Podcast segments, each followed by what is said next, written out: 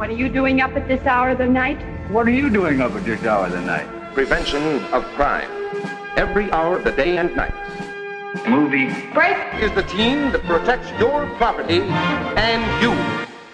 So, ich sitze jetzt hier mit Markus H. Rosenmüller, um über seinen neuen Film Willkommen in Siegheilkirchen oder wie er in Österreich heißt, ähm, Rotzbub zu sprechen. Hallo Markus. Hallo, Servus. So, und die erste Frage, die sich natürlich anbietet, bei, es ist eine Comicverfilmung von Manfred Dykes. Wann bist du denn zum ersten Mal mit Manfreds Comics in Berührung gekommen?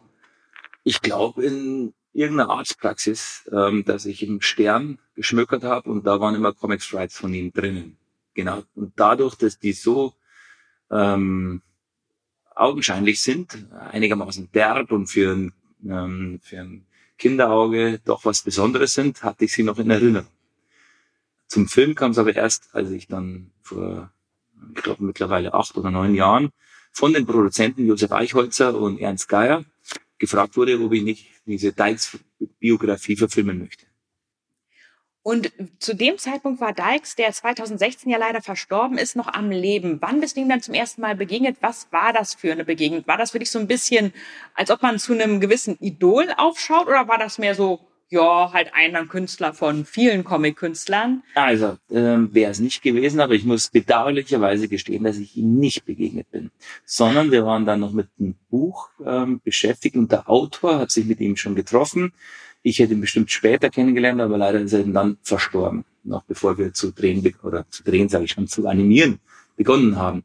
Aber ich hätte natürlich hochgeschaut. Also ich bin ähm, wirklich durch die Beschäftigung mit seinen Bildern und seiner Kunst bin ich ein äh, wirklicher Verehrer von ihm geworden. Und es tat mir natürlich auch sehr leid, dass er nicht ähm, dabei sein konnte, wie der Film hergestellt und fertiggestellt wurde, weil sein Input wäre bestimmt nochmal toll gewesen. Also ein bisschen was von ihm ist ja trotzdem drin, denn er hat hm. wohl drei Jahre an den ersten Drehbuchentwürfen oder ähm, Skizzen mitgearbeitet. Also es ist nicht nur posthum sein Werk nachempfunden. Wie viel würdest du sagen vom richtigen Dykes ähm, und seiner Lebensgeschichte? Die Lebensgeschichte ist ein bisschen die Vorlage für die Handlung, auch wenn die Handlung nicht eins zu eins eine Biografie von Dykes ist, aber da steckt sehr viel drin. Wer seine Lebensgeschichte ein bisschen kennt, weiß, Dykes ist in einem kleinen österreichischen Ort aufgewachsen. Er wollte früh schon Zeichner werden und hat auch selber so Erotik-Comics für Schulfreunde gezeichnet, wie das der Rotzbub im Film macht. Wie viel ist da noch drin und wie viel würdest du sagen, ist hinzu erfunden worden? Also wichtige Aspekte waren natürlich das, was du gerade genannt hast, die biografischen Aspekte, ein paar Plotspoint aus seiner Jugend. Ähm, dann aber der größte Anteil ist natürlich unser ganzer Cast. Ja, die ganzen Figuren stammen, bis auf ein paar wenige, stammen aus dem Övre von Manfred Dykes. Wir haben all diese Bücher geschmökert und haben uns da einfach geschaut, ah, wer ist der Antagonist, wer ist der Neidhart, wer ist der Wimmel, wer ist ähm, der Braunauer. So sind wir durch ähm, äh, seine Bücher gegangen und haben gecastet, wie man sonst normalerweise mit einer Casterin oder einem Caster macht, dass man Schauspielerinnen und Schauspieler einlädt, haben wir einfach diese ähm, vielen Bücher angeschaut. Ähm, und diese Figuren bringen ein Eigenleben mit. Also deswegen ist wahnsinnig viel Dykes drin, weil diese Figuren sind da drinnen. Und ähm, er war ja einigermaßen clever, dass er in so einem lieblichen Stil gezeichnet hat, aquarellig, ja, und dieser Aquarellstil findet sich auch wiederum in unserer Animation. Also von dem her ist sowohl inhaltlich, was die Dramaturgie des Filmes, die Geschichte angeht, viel Dykes drin, als auch eben im ästhetischen Sinne, ähm, die er gezeichnet hat. Und du hast an dem Film nicht ganz allein gearbeitet. Du hattest einen Co-Regisseur, den Santiago Lopez Jova. Ähm, wie hat der reagiert als vielleicht mehr katholisch geprägter Mensch, der nicht so sehr mit den ja eher in Deutschland, Österreich populären Dykes-Comics in Berührung gekommen ist, als er das zum ersten Mal gesehen hat? Kannte er die Comics überhaupt schon mal vorher oder war das, musste man ihn quasi ins kalte Wasser schmeißen? Ob er sie ein bisschen kannte, weiß ich nicht. Er hat sich tatsächlich schwer getan mit, ähm, denn er ist katholisch erzogen, ähm, aber dann müssen Sie ihn vielleicht dann selber noch befragen. Ähm, aber er hatte da schon manche Hürde zu nehmen. Ähm, ich hatte die Hürde jetzt nicht in, äh, in dem Anprang an der Kirche zu nehmen, sondern bei mir war es eher ähm, die, die Herausstellung der sexuellen Szenenpraktiken, die er, äh, wie er gezeichnet hat, dass ich äh, schon ein bisschen beschämt war, wenn die Bücher bei mir zu Hause rumgelegen sind und ich nicht unbedingt wollte, dass Besuch diese Bücher sieht und mich damit in Verbindung bringt. Und mehr und mehr, das meinte ich aber, mit der Beschäftigung mit ihm ist es natürlich so, dass ich dann gemerkt habe, ja, der traut sich, Sachen aufzudecken und da das auch noch auf eine lustige Art und Weise, wo wir eben den, äh, was, was wir unter Teppich kehren wollen. Und, ähm, und zuerst habe ich oder Santiago eben seine ähm, Zeichnungen auch sehr provozierend gesehen, bis wir halt beide bestimmt gemerkt haben, dass ähm, ja nicht er der Provokateur ist, sondern die Gesellschaft oder die Kirche oder eben ähm, die Politik. Und daher glaube ich, ähm, mit, mit diesem Ansatz konnte Santiago dann die Sachen auch gut animieren.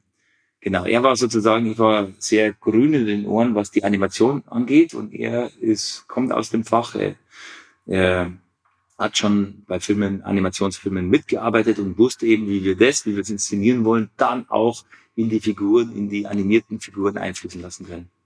Du hast gerade schon erwähnt, was an vielen Dykes Comics neben dem politischen Inhalt und gesellschaftskritischen Inhalt hervorsticht, ist auch ein starkes sexuelles Element. Und in Deutschland kriegen ja Filme auch mal eine Altersfreigabe. Und die FSK ist nicht immer feinfühlig, was das angeht. Wie war das für euch? War das ein Problem, dass ihr sagen wolltet, okay, wir müssen den Film hier runterfahren oder hier zahmer sein? Oder habt ihr diskutiert, ob ihr es als vollen Erwachsenenfilm machen wollt? Oder mehr als Kinderfilm, weil der Film ja manchmal ein bisschen so hin und her schlängelt. Man hat einerseits diesen kindlichen Protagonisten, er hat diese sehr ähm, liebliche Liebesgeschichte mit diesem Roma-Mädchen, was er kennenlernt. Auf der anderen Seite haben wir die ganzen Erwachsenenfiguren und da einen wesentlich härteren, auch wesentlich erwachsenen Humor, den zum Teil Kinder gerade auf dieser kirchenkritischen politischen Ebene gar nicht so wirklich verstehen, wenn man nicht den entsprechenden Hintergrund hat. Also gab es da Diskussionen oder wie wurde das entschieden? Mhm. Ähm, also es war klar, dass wir keinen Kinderfilm machen, von Anfang an.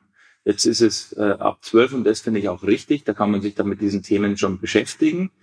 Und ähm, etwas Genau, und sage ich mal so, ähm, etwas zahmer zu machen war nicht ganz unser Ansinnen, aber was unser Ansinnen durch oder was mein Ansinnen immer ist, ist, dass, dass ich was herzeige, was man sich, ähm, zu dem ich stehe und was für mich auch unterhaltsam ist, sage ich mal. Ja, was das ist immer, das ist natürlich dann immer geschmäcklerisch es wäre das, das wäre jetzt wirklich die große Frage gewesen, wenn Manfred Dykes noch gelebt hätte, was hat er gesagt? Müssen wir noch eine Schippe drauflegen? Müssen wir da wilder sein?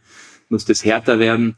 Aber ich fand so einfach ähm, auf alle Fälle einen tollen Einstieg, weil es ja auch nicht ein Film von Dykes ist, sondern über Dykes und über seine ähm, Jugend. Ja, es ist nicht ein Film, den Dykes gemacht hat, sondern wir haben einen Film über Dykes gemacht.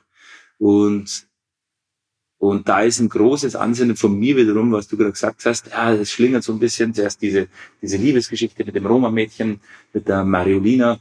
Ähm, und bei mir ist es so, was mich so interessiert hat an dem Film, am Drehbuch, ohne dass ich mich zuvor mit, sondern ich habe das Drehbuch gelesen und mir hat die Geschichte gefallen. Das ist einfach dieser Aspekt, du wächst irgendwo auf und bist eigentlich unschuldig. Du kommst unschuldig auf diese Welt und belädst dich irgendwann mit Schuld, weil du Sehnsüchte hast, weil du Gelüste hast und weil du erst die Regeln kennenlernen musst und auch irgendwann merkst, die Regeln, in denen ich hier aufwachse, die interessieren mich im Dreck. Das sind nicht meine Regeln. Wie kann ich da rebellieren? Habe ich den Mut zu rebellieren oder nicht?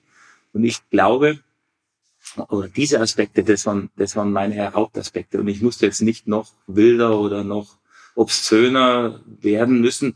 Wenn sich's, wenn es irgendwo, also ich denke nicht in die Kategorien ah, darf ich noch wilder werden, sondern ich, wir, wir hocken mit einem großen kreativen Team zusammen und denken, wie können wir das, was wir jetzt haben, schön erzählen. Ähm, und dann äh, suchen wir nach Lösungen, nach Ideen, da hocken wir zusammen, machen Brainstorming, da gibt's äh, welche vom Szenen, da gibt's welche von, von Animationsstudio, da gibt's die Produzenten, da gibt's äh, Autorinnen, Autoren. Also und, und, und, und ich gehe nicht, dass ich sage, hey, für welches Publikum unbedingt machen wir, sondern wie finden wir es in unserem Team am besten, diese Geschichte zu erzählen. Mhm. Was mir sehr aufgefallen ist an der Story sind ähm, zwei Aspekte. Das eine ist, dass ähm, die überwiegende Mehrheit der Figuren überhaupt, die im Film erscheinen, männlich sind. Also man hat richtig das Gefühl, es gibt in diesem Dorf irgendwie einen akuten Frauenmangel. ähm, der zweite Punkt ist der, dass die Mariolina, die das Love Interest ist von diesem kleinen Jungen, am undeichsigsten aussieht von allen Figuren. Sie ist so ein bisschen so ein Fremdkörper. Also dieser Junge, der noch total aussieht, Rotzbub, wie eine Original Dykes-Figur, verliebt sich in dieses kleine Mädchen, was ein bisschen aussieht, als ob sie aus einer anderen Welt kommt, so einer anderen Trickfilmwelt, nicht mehr dieser wirklich hässlichen Dykes-Welt. Ähm, was ich so ein bisschen interpretiert habe in die Richtung, dass man das nicht wirklich zumuten kann, diesem Jungen, dass sein Love Interest genauso deichsig und eigentlich unattraktiv oder ein bisschen hässlich ist wie die anderen Figuren. Und er ist auch so ein bisschen die Heldenfigur, weil er ja durch dieses ganze konservative, kirchlich repressive Alt-Nazitum, was da teilweise in dem Ort noch alles wabbert, durchbricht und durchsieht und nicht diese Vorurteile hat. Da habe ich mich gefragt, ist das ähm, eigentlich realistisch und ist das überhaupt wirklich kritisch noch, wenn ich dem Publikum eine Figur gebe, die nicht so ist. Also wenn ich dem Publikum eine Vorlage gebe, um sich als der Charakter zu sehen, der nicht konservativ ist, inmitten all der Konservativen. Denn niemand hält sich ja selber für ähm, intolerant. Äh, also wir denken ja nicht von uns selber, oh, ich bin aber intolerant, oh, ich muss dann meinen Vorurteilen arbeiten. Jeder von uns glaubt, ich bin ja ausreichend intolerant, ich bin ja aufgeschlossen und manches geht einfach zu weit. Und dieser kleine Junge, der zwingt einen ja nicht zur Identifikation mit den Intoleranten, sondern erlaubt einem gerade, sich selber wieder als der aufgeklärte Mensch in den anderen Intoleranten zu spiegeln. Mhm da weiß ich nicht hundertprozentig. Ähm, für mich war der, der Rotzbub, war sie die, der Rotzbub. Für mich, ohne die Begegnung mit ihr, mit Mariolina, hätte er sich nicht befreit. Da bin ich mir mal sicher, sondern wäre einer von denen geworden. Das ist so ein Punkt. Ähm, tatsächlich ist er, sie, die Mutter, die einzigen, die nicht ähm, aus dem Dykes-Kosmos sind, aber er auch nicht. Ähm, und die halt auch, weil du gerade realistisch sagst, Mariolina ist ja sozusagen seine jetzige, äh, sie lebt ja noch, Marietta. Ähm, ähm, von dem her gab es da schon jemanden, den wir da gesehen haben.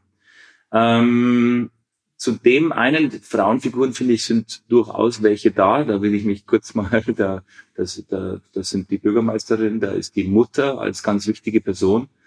Ähm, aber aber tatsächlich war es so in dem Kosmos, wo er sich begab im Wirtshaus, wir haben das sogar noch mal anders äh, früher thematisiert, waren die Frauen nicht. Also es gibt schon Gründe, warum es so ist, wie es da so ist. Ich glaube, dass das einigermaßen äh, einigermaßen realistisch für diese Zeit war, also ähm, und, und wie, wie sozusagen der Zeitgeist von dieser Zeit war, dass die Frau nichts zu sagen hatte. Ja? Aber ich bin mir sicher, dass er ohne Begegnung mit ihr, die emanzipiert war ja, und ist. Für mich ist äh, Mariolina eine, die mir erstmal, hey, bist ein Hosenscheißer, bist, ein, bist stumm, die, von der war, war sie für mich eigentlich die Figur, die sehr, wobei ich noch nicht ganz auf deine, äh, deine Frage muss ich nochmal zurückkommen, ähm, aber zumindest war sie ausschlaggebend für seine Entwicklung. Ja? Jetzt mit ihm. Ähm, klar, es ist Manfred Dykes, der in Böheimkirchen aufgewachsen ist, der diese Bilder gezeichnet hat, der ähm, ähm, gemerkt hat, boah, dieser Stammtisch und so, die sind intolerant oder und, und aber eben durch die Begegnung mit anderen gemerkt hat, äh, dass er sich wehren muss.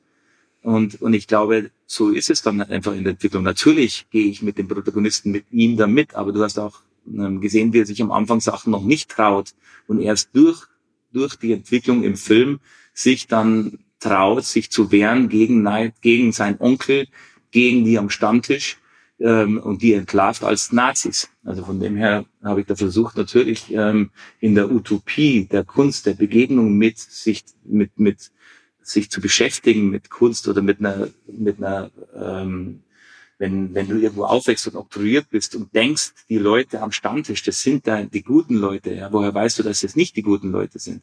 Ja, ähm, dieser Reifeprozess und diese Utopie, dass man sich da lösen kann und dass man irgendwann zur, zu einer Art Wahrheit oder für sich zu einer Rebellion, eben auch mit, mit dem Poldi, der in dem, äh, im Wirtshaus im Pub ist, mit solchen Begegnungen, dass man, dass man sich dann verändern kann, das, das war eigentlich mein Ansinnen sozusagen. Ähm, jetzt musst du mir noch mal helfen mit der, mit deinem, was du angeprangert hast nochmal, ob ich das, ob ich das richtig verstanden habe. Das war mir so die Frage ähm, eben, Ja. ob das nicht dem Publikum das zu einfach macht, wenn man den Jungen als denjenigen, als Identifikationsfigur macht, die diese Intoleranz durchbricht, weil man dann dem Publikum eben erlaubt, sich gerade mit der aufgeklärten Figur zu spiegeln, anstatt das Publikum quasi Ja, zu zwingen, okay. sich selbst als intolerant Aber ich zu sehen. okay, dann muss ich, weil ich finde ihn ähm, nicht so aufgeklärt zu Beginn. Ich finde ihn, er geht einfach sein Ding, an. er, er zeichnet Nacktbilder, er zeichnet die Trude einfach ab, was ein totales Vergehen ist, ja. Und einfach, und da finde ich ganz was Interessantes, es sind ja auch in bestimmten Bildern natürlich drin, diese Angst vom Leben, diese, diese überhaupt Angst, sich zu wehren, in der Eingangsszene schon mit der Geburt, mit der Angst vom Leben, sich, ich finde, das, das, da sind sehr viele Sachen drin, die jeder für sich mal nehmen kann. Die Angst, die uns pausenlos handicapt, die Sachen zu verändern. Das ist, äh, was was ich in, in seiner Figur sehe und der sich am Anfang überhaupt nicht traut, äh, gegen den Pfarrer irgendwas zu sagen oder so, so gegen seinen Vater oder, oder auch der Vater, der sich dann verändert und merkt, ähm, ähm, wegen, also ich finde, da ist viel Veränderung drin und ich finde, da sollten wir uns eigentlich, wenn wir ehrlich sind, auch, auch wieder sehen, dass wir, ob wir nicht Mitläufer sind. Und natürlich erzähle ich dann die Geschichte von einem, der keiner mehr, nicht natürlich, man könnte auch einer erzählen, wo der Mitläufer Mitläufer bleibt und sich nicht verändert. Aber so war es halt bei Manfred Dykes in keinster Weise, sondern er hat ja den Weg geschafft aus diesem Böheimkirchner Wirtshaus raus, aus dieser heuchlerischen, scheinheiligen Welt zu einem Künstler, der sehr, sehr offen war und Sachen angeprangert hat, wie sich kein anderer in Europa traut. Für das, was er gezeichnet hat, wirst du woanders aufgehängt. Das muss man definitiv sagen, gerade wo Dykes in seiner ähm, Kirchenkritik oder Staats- oder ähm, Polizeikritik, zum Beispiel wenn er Polizeigewalt kritisiert, wenn er die Doppelmoral oder Korruption der Kirche und Politik kritisiert, da ist er definitiv am stärksten und traut sich auch am meisten und da mag ich ihn auch am meisten. Aber ich bin da bis heute auch ähm, sehr ambivalent, ähnlich wie beim Werk von ähm, Crump oder anderen Kon ähm, äh, antikonservativen Comic-Künstlern, die man einerseits verehren möchte, aber man kann es auch nicht wirklich, oder ich kann es zumindest nicht komplett, weil manche Sachen eben hängen bleiben. Zum Beispiel hat ähm, Dykes oder, oder Crump, könnte man sagen, Beispiel immer wieder sehr sexistische Elemente in seinen Comics und es ist einfach da. Oder halt, wenn er gerade nicht weiße Figuren zeichnet, verwendet er halt extrem rassistische Klischees. Und das finde ich zumindest durchaus problematisch, weil er eben auch nicht sieht, wo bestimmte Grenzen sind. Also er bestätigt zum Teil Klischees, zum Teil kritisiert er sie auch. Also es ist nicht, das ist eben gerade dieser Punkt, den ich meinte, dass es immer leicht ist, sich selber als ähm, woke und tolerant und ähm, offenherzig zu sehen, aber wir alle bestimmte Vorurteile oder Klischees mit uns rumschleppen, die vielleicht dann durchbrechen. Ja, Ähm, aber was ich interessant finde, ich finde es schon toll, was du sagst. Und, und deswegen war es mir auch wichtig, dass man beim Machen immer wieder bewusst hat, dass ich auch dahinter stehen muss bei bestimmten Sachen. Aber ich finde es auch interessant, und, und da bin ich auch noch nicht fertig, aber es interessiert mich oder ich denke mir, das ist ein Thema, ist diese, deswegen diese erste Szene, ich finde die gar nicht so, so uninteressant. Ähm, und ein großes Thema, die Sexualität, mit der er da scheinbar gekämpft hat und, und so freizügig und, und auch äh, provozierend und, und, und wild umgegangen ist. Ähm, diese Sehnsucht, also ich habe den, ich habe den kleinen Buben da mit seinen Pimmelchen spielen lassen und dann äh, und eigentlich sofort in eine Angstsituation und und dann erst in die Geborgenheit, in die Sehnsucht der Brustmutter, Sexualität, nicht damit umgehen können.